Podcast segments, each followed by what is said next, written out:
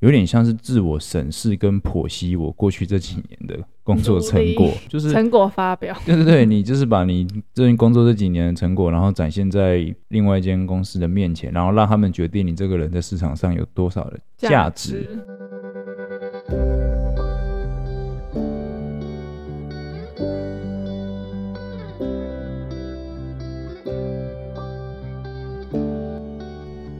Hello，大家好，欢迎来到艾米之音。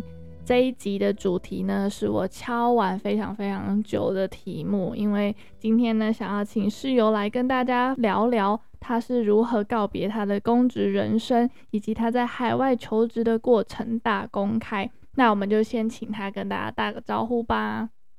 Hello，大家好，我是室友。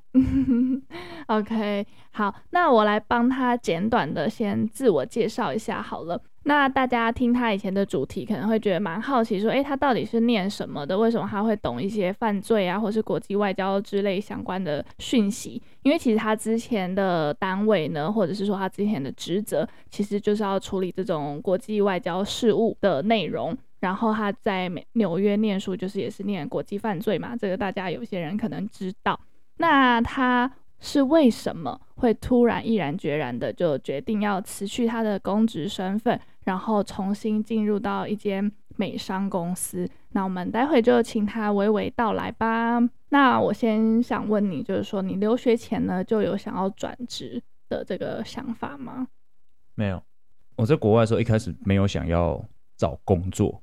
嗯，我一开始是想要找实习，嗯，然后我念的是犯罪，那犯罪很多人他念完出来都是想当执法人员，在美国就是什么 FBI，然后 NYPD 这种大家可能电视剧上都会看到的东西，但这种工作它其实是有实习的，只是它只给美国人实习，是也合理啦，因为他们这工作就。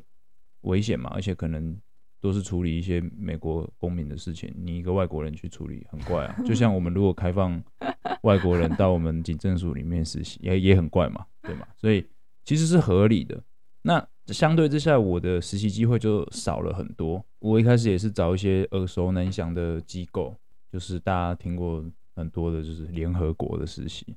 呃，有在关心政治或军事的人都会知道有一些智库，什么 CSIS，最近有一个他们推很很红的这个共军犯台的兵推版本，就是 CSIS。也许可以再开个时间讲智库，我不知道大家会不会知道智库什么？智库就有点像是研究机构，嗯，然后他会针对特别的议题，然后聘请专家学者，是专职的，不是研究所。台湾比较少。反正就是他们会聘请专家学者啊，然后担任他们的这个研究员，然后发表时事评论，然后去呃去支持一些社会议题，或者是军事的议题，或者是政治的议题，嗯比方说是这个两岸的问题，或者是美国之间很棘手的恐怖主义的问题，像这种东西，他们都会有专门的智库在发表意见。嗯，所以你那时候原本是想要找智库类的实习嘛？因为本来就在政府工作嘛，所以本来就知道说有有人在做这件事情，然后我们的算专业也比较偏这部分，所以就想去找，嗯、但我投了几间啦，真的几乎都没有成功。嗯，其实我之前常常听人家就是说，在美国找工作或找实习，就是要丢什么五百封啊、六百封，甚至一千封的履历，你才可能收到一些回复。就是听起来是真的超级困难的。好，那我们快点 带到你的重点。所以你是怎么找到这一间顾问公司的？就当初在用 LinkedIn 的时候，你当然就是先从认识的人开始加嘛。那我有兴趣的议题，就接二连三的就推荐。该推荐的东西给我。后来，我现在这个呃公司他们的 hiring 的 advertisement，所以我才。你现在是不会讲中文的，是不是？就是 他最近都在就是讲英文，所以他现在不太会翻译。真人真才计划，真才，真才招聘的，对，招募之类的，到底在干嘛？好，Anyway，我帮他讲一下，反正他就看到这个 advertisement，然后他就看一看，他就觉得哇，这个也太适合他了吧。然后他就那时候我好像在厨房洗碗吧，他就跳过来，然后就跟我说：“你看这个东西。”然后就我们就一看就发现，天啊，这根本就是为了他而开缺的一个一个职缺。他在美国其实应该是登记是 NGO。那为什么我会一直叫公司呢？因为我觉得台湾的一般朋友都会对 NGO 觉得他们就是慈善基金会，或者是像绿色和平组织这种，其实也没错。这种都是 NGO，可是 NGO 它其实就是非政府组织。我觉得很多人都会以为它就是非盈利组织，但他们其实是不一样的。非盈利组织就真的是慈善基金会，嗯，但非政府组织它会有收入来源，只是它的收入来源会要符合它当初登记的目的。嗯，对，像其实很有名的 IKEA，它也是 NGO。嗯好，那我们公司呢？它在美国其实是 NGO，但是它有在做顾问的服务。嗯，那我应征的工作比较像是专案经理。这间公司就是在做永续渔业的管理。那这个比较冷门，反正我简单解释一下，渔业的这个捕捞过程呢，它会有很多有可能会伤害到环境，或者是对劳工的劳动条件比较不利的地方。那随着环保意识跟人权意识的抬头，嗯，全世界都在希望可以改善这些条件，但是因为渔业它不好管理，它出门在外，离家好几千公里、好几百公里，茫茫大海上只有一条船，不太好去管理这些捕捞的过程，所以就是会造成它其中很多的问题。那其实这个是一个整个结构性的问题啦，也不是单纯是谁的问题。其实渔民朋友也很辛苦，然后嗯，监管单位也很努力，只是说这些问题发生了，就是有人要去想办法去让它变得更好，把它试图把它解决掉。那我们公司其实就是在做这件事情，我们希望可以帮忙所有渔业相关领域的人。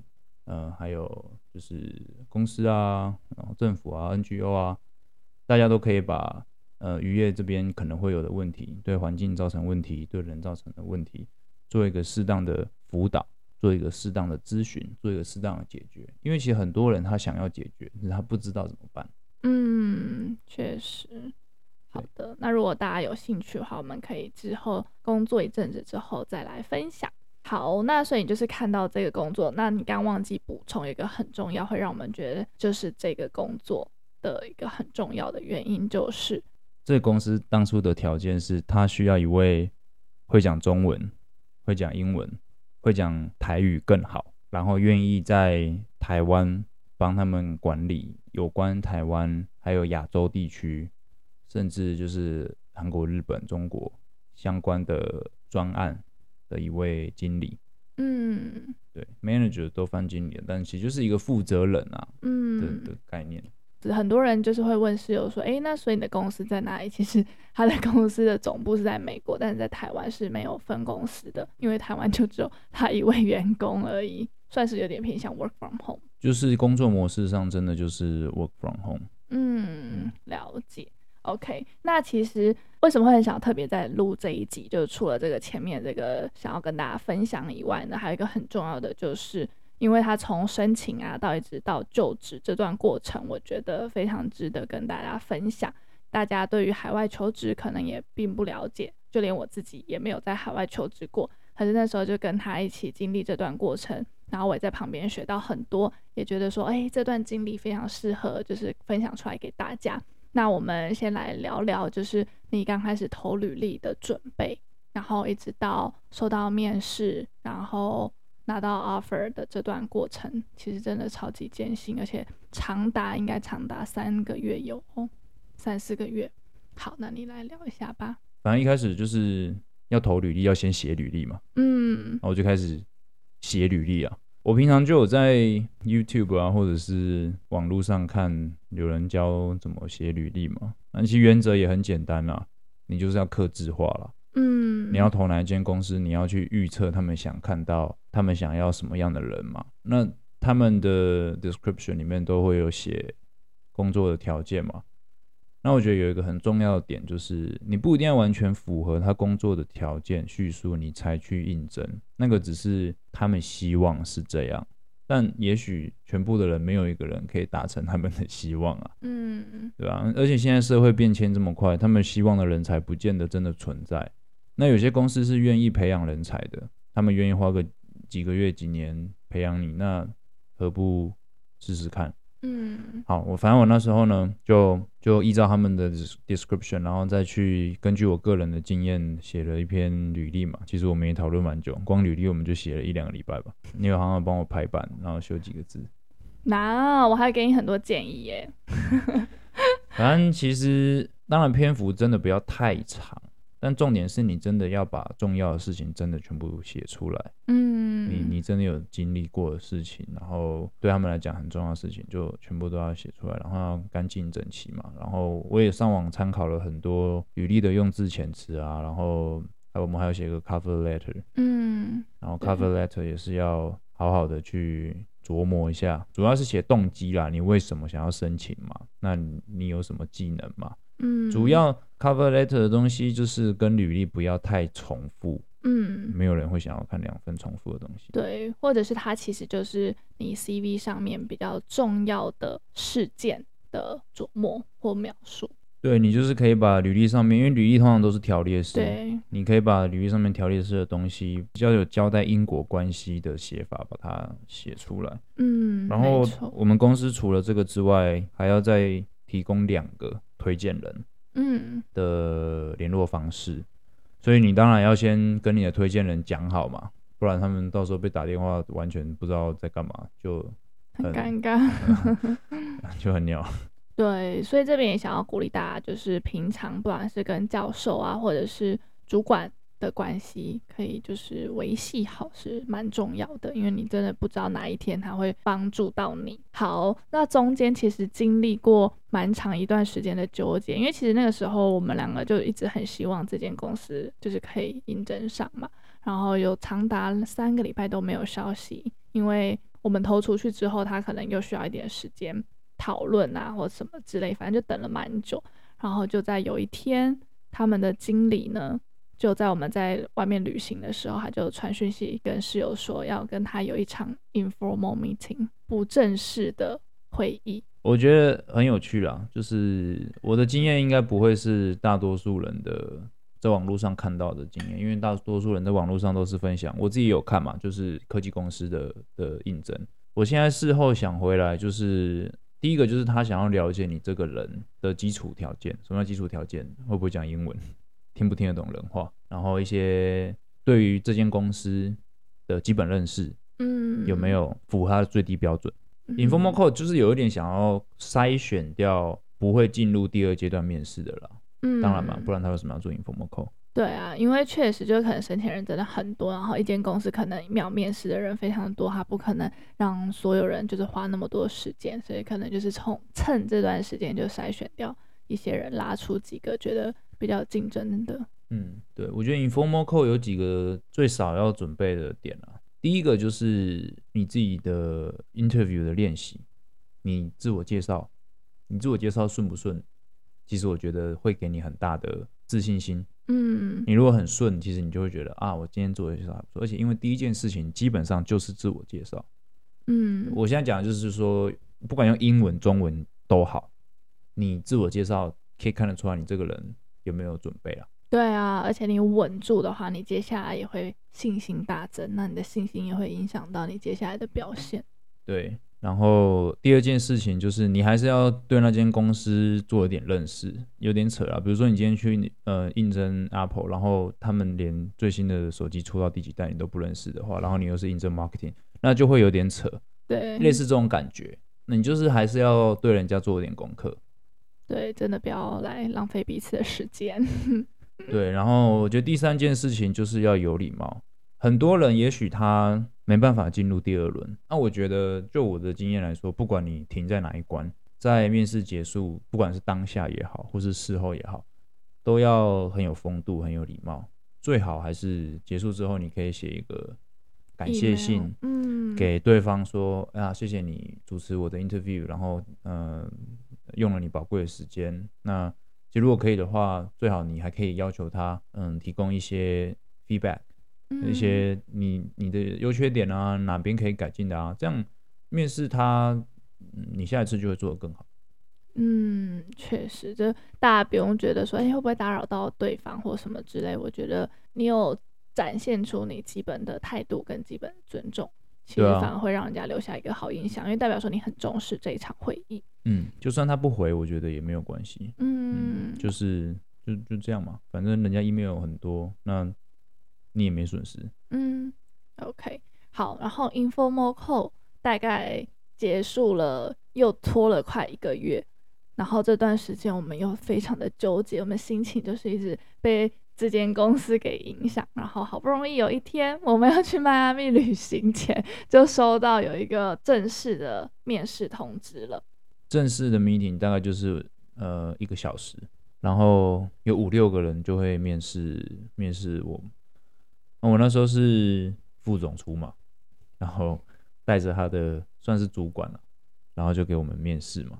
第一阶段是自我介绍，当然每次都要自我介绍一次。然后第二阶段就是简报，然后第三阶段他会做一些我不知道中文怎么翻，我也忘记英文怎么讲。嗯，但他就有点像是说。啊、呃，有点像合不合群的一个测验。我相信大家在网络上会查到那个词啦，就有点类似说，到底能不能适应组织的文化、组织的生活。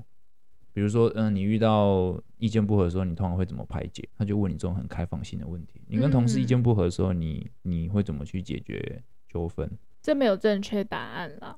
对，没有。或者说，我会问你说啊，你嗯，在什么样的情况下会感受到工作压力？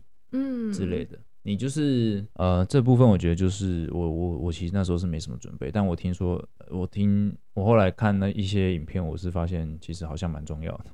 对，那就是老实说嘛，凭良心说，也不用说谎啦。对啊，对啊，对啊。因为如果说你特别去掰了一个不是你性格的事情，然后你真的入职了，发现哎不一样，其实也没有好到哪里去。对啊，像我们公司那时候就有问说，因为我们是算国际的 NGO 嘛，很多很多国家都有。都有我们的人。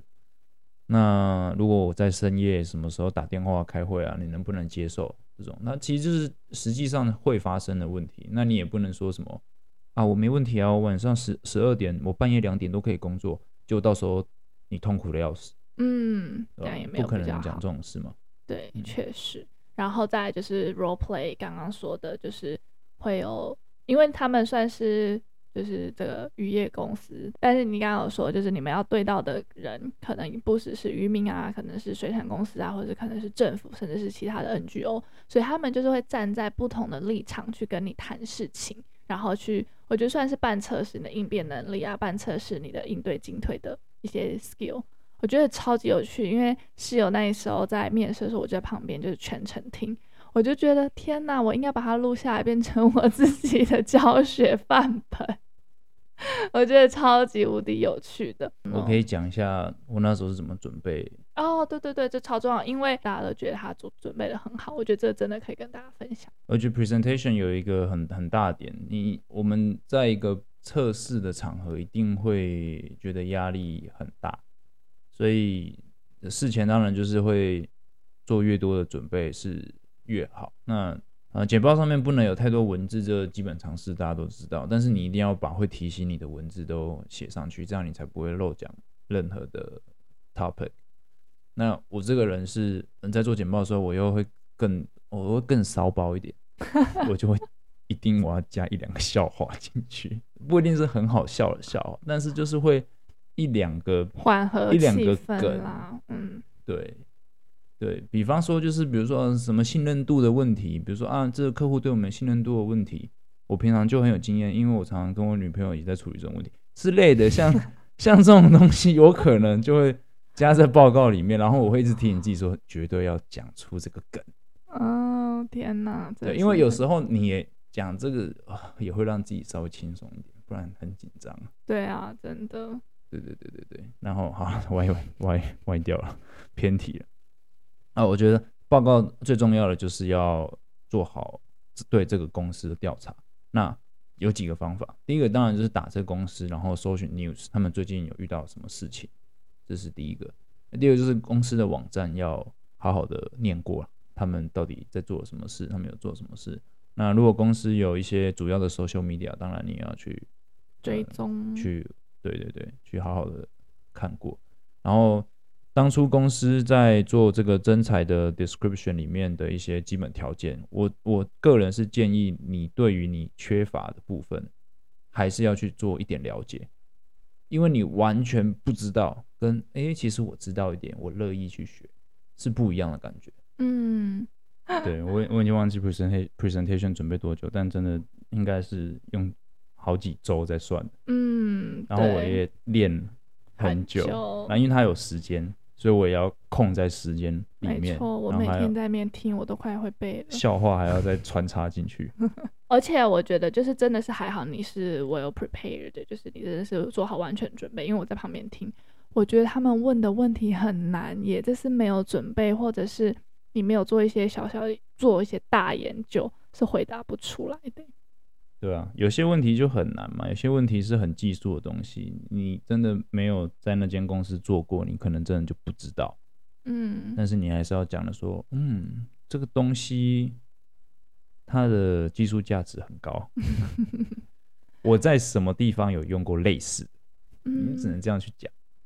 对，或者说，哦，我知道哪间公司有在用，呃，你们的公司网站好像没有提到这一块，但是。呃，我觉得这应该是可以 apply 的的一个一个项目或一个技术或什么的。你你不仅要会去绕一下，然后你还要知道说啊，其实你有稍微了解，只是你还是不懂。嗯、你真的不懂，他们也知道你不懂了，但是他们是需要你那个反应嘛。嗯，对，确实。你最后结束的时候有跟大家说，你刚刚说的那个很有礼貌的跟大家说，就算。未来你可能没有办法为这间工作公公司工作，但是如果大家需要帮助，然后你在台湾也有很好的人脉，也是需要帮助的话，你也很乐意帮忙。就你有设，我我没有说我很好的人脉，就是说，反正因为他们想要在台湾做事嘛，那就算我没有拿到这间工作，但其实这间公司想做的事情，我是蛮欣赏。说实在的，嗯，就是做永续嘛，然后用。我觉得是算用聪明的方法做，所以我觉得很酷。然后，如果我能帮得上忙的话，就算我没有被就是录取，我也觉得交个朋友也不错。嗯，确实确实。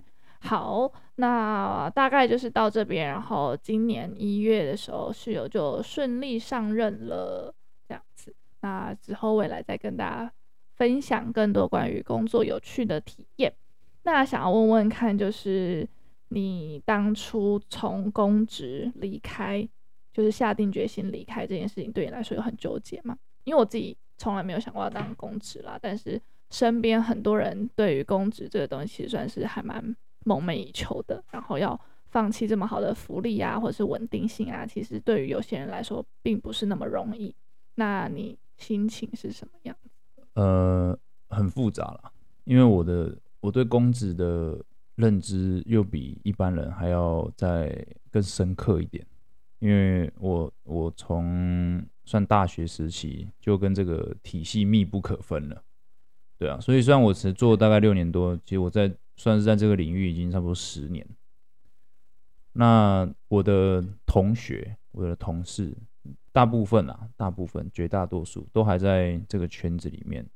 所以真的要离开，甚至说当初要投那履历的时候，也是想了很久。感情上、情绪上是有点复杂，然后又有一点觉得说，哇，真的离开了就没有那个所谓的铁饭碗了呢，真的不稳呢。嗯，要靠自己了呢。大概心情上是这种感觉。但我那我觉得我那时候有一句话说的蛮好，就是因为大家就是会因为铁饭碗这三个字，然后一直就是眷恋这个地方。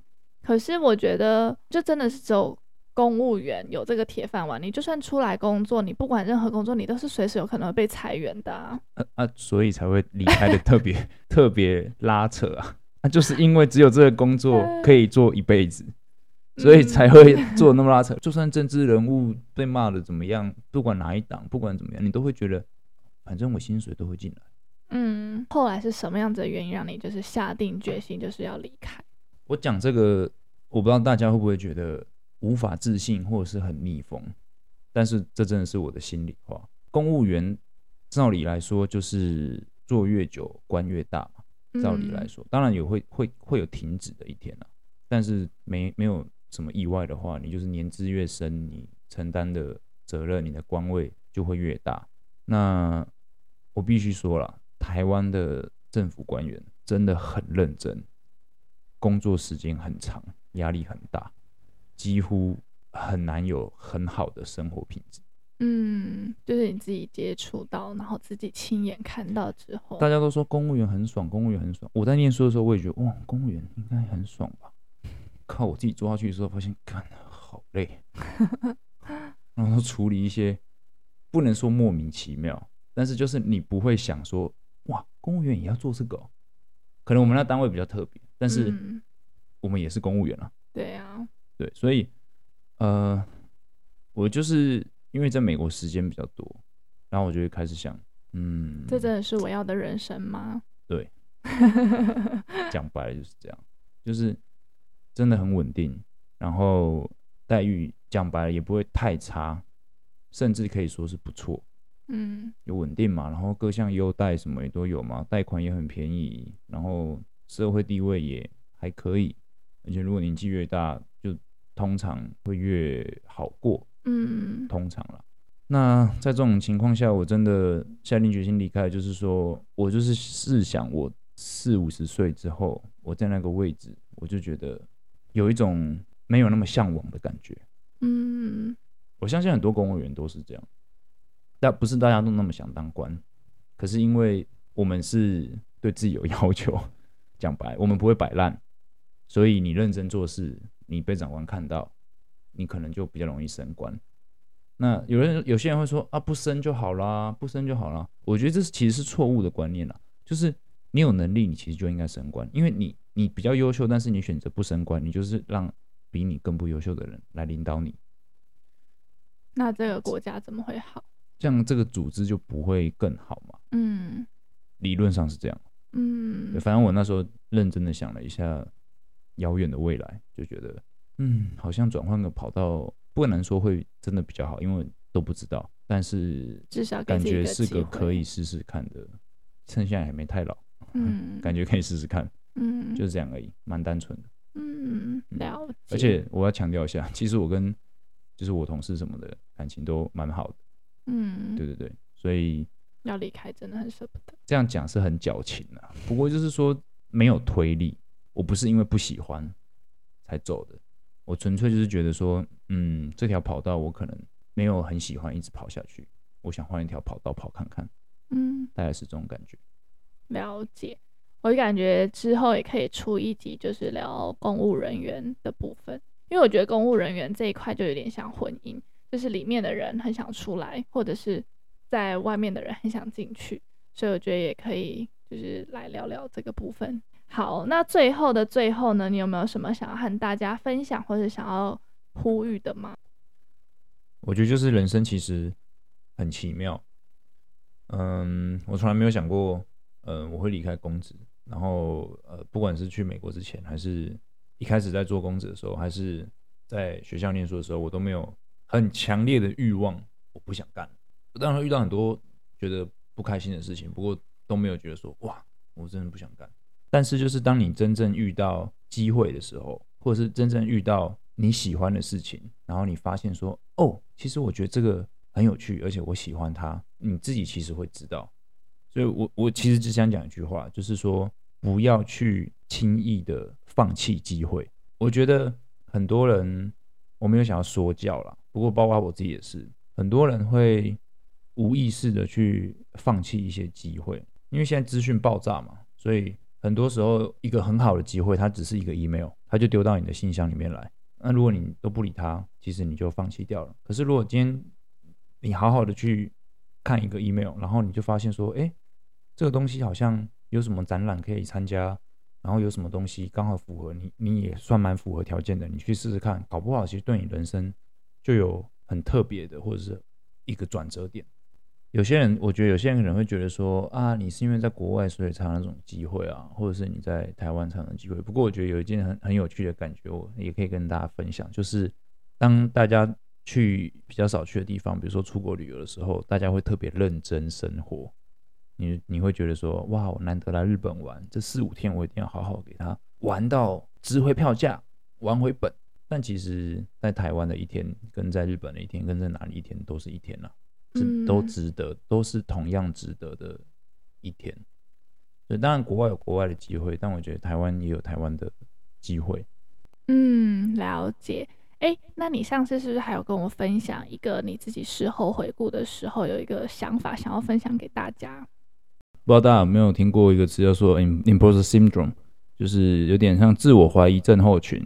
那这个就意思说，当你得到了一件事情，或是你呃达成了一件你梦寐以求的呃目标的时候，你反而会陷入一种自我怀疑的处境里面，去怀疑说自己是不是真的值得，或者说自己是不是真的配得上。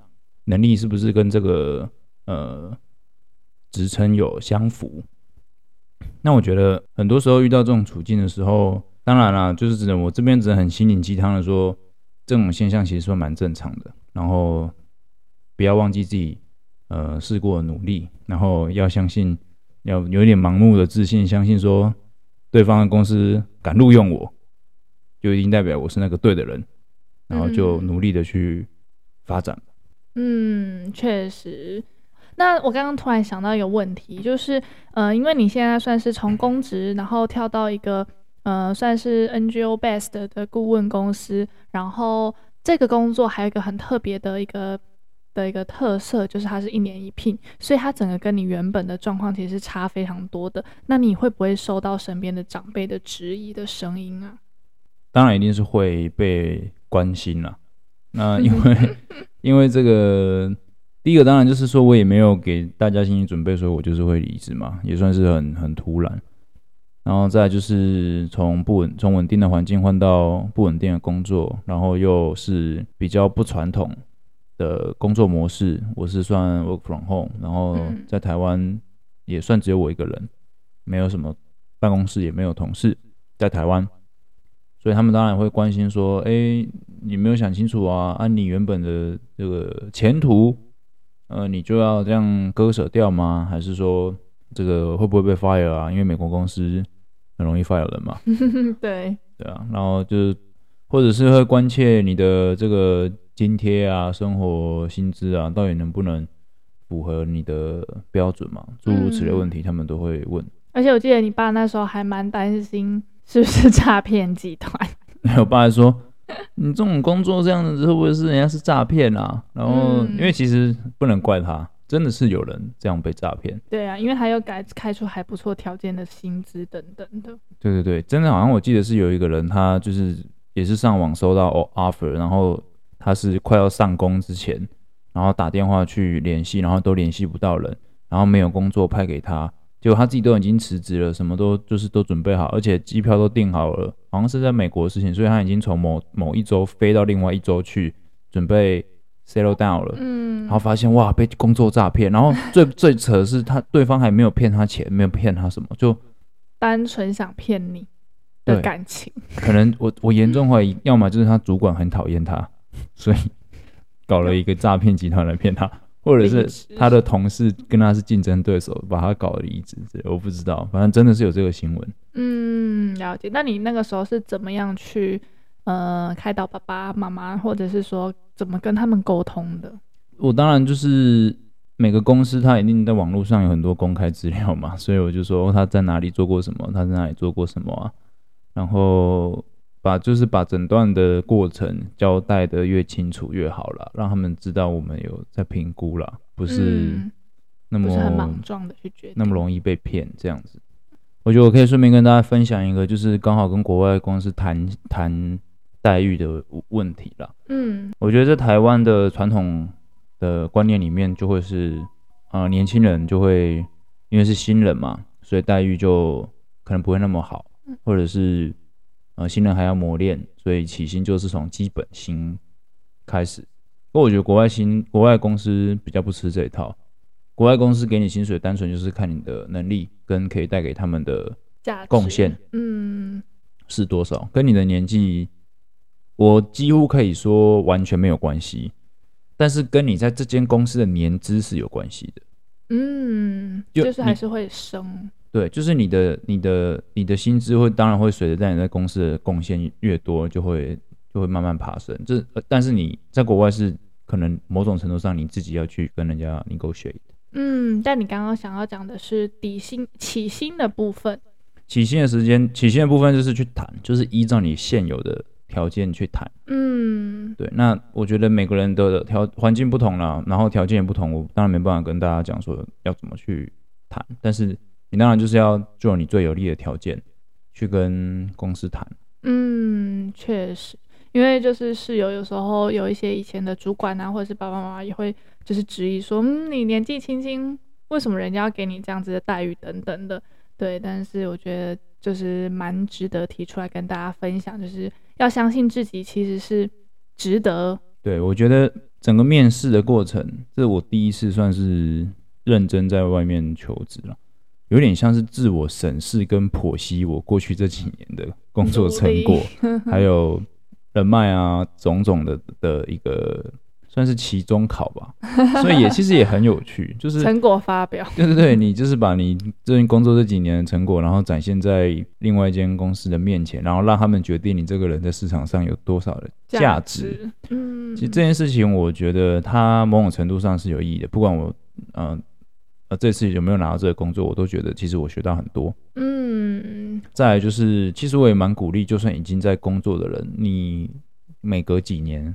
还是要保持这种，我也期许我自己了，嗯，还是要保持这种勇敢的把自己丢进市场里面试试身价的这种行为，嗯，因为你这样怎么讲，你可以一直跟市场价值接轨了，然后也可以某种程度上砥砺自己，保持竞争力。嗯，确实，就是如果说你就是已经习惯在某一个地方了，然后在一个舒适圈里面，你会渐渐失去一些热情吧。对，我觉得也不是说鼓励大家跳槽或转职，但是你去跟其他公司接洽谈谈，其实没有坏处。嗯，你不一定是讨厌现在这间公司，你只是想知道现在比如说业界缺什么人才，那对方 HR 可能会给你 feedback，然后你也可以去加强这方面的能力或者什么。其实它也可以某种程度上反映上这个市场的需求了。嗯，确实，蛮蛮有趣的，就是会至少都是一种成长跟进步。对，嗯，OK，好，那我们就再一次谢谢室友跟大家赤裸裸的分享这个求职的过程。那如果你喜欢这集的分享的话呢，请不要吝啬帮我五星好评加留言。那艾米之音，我们下集再见喽，拜拜。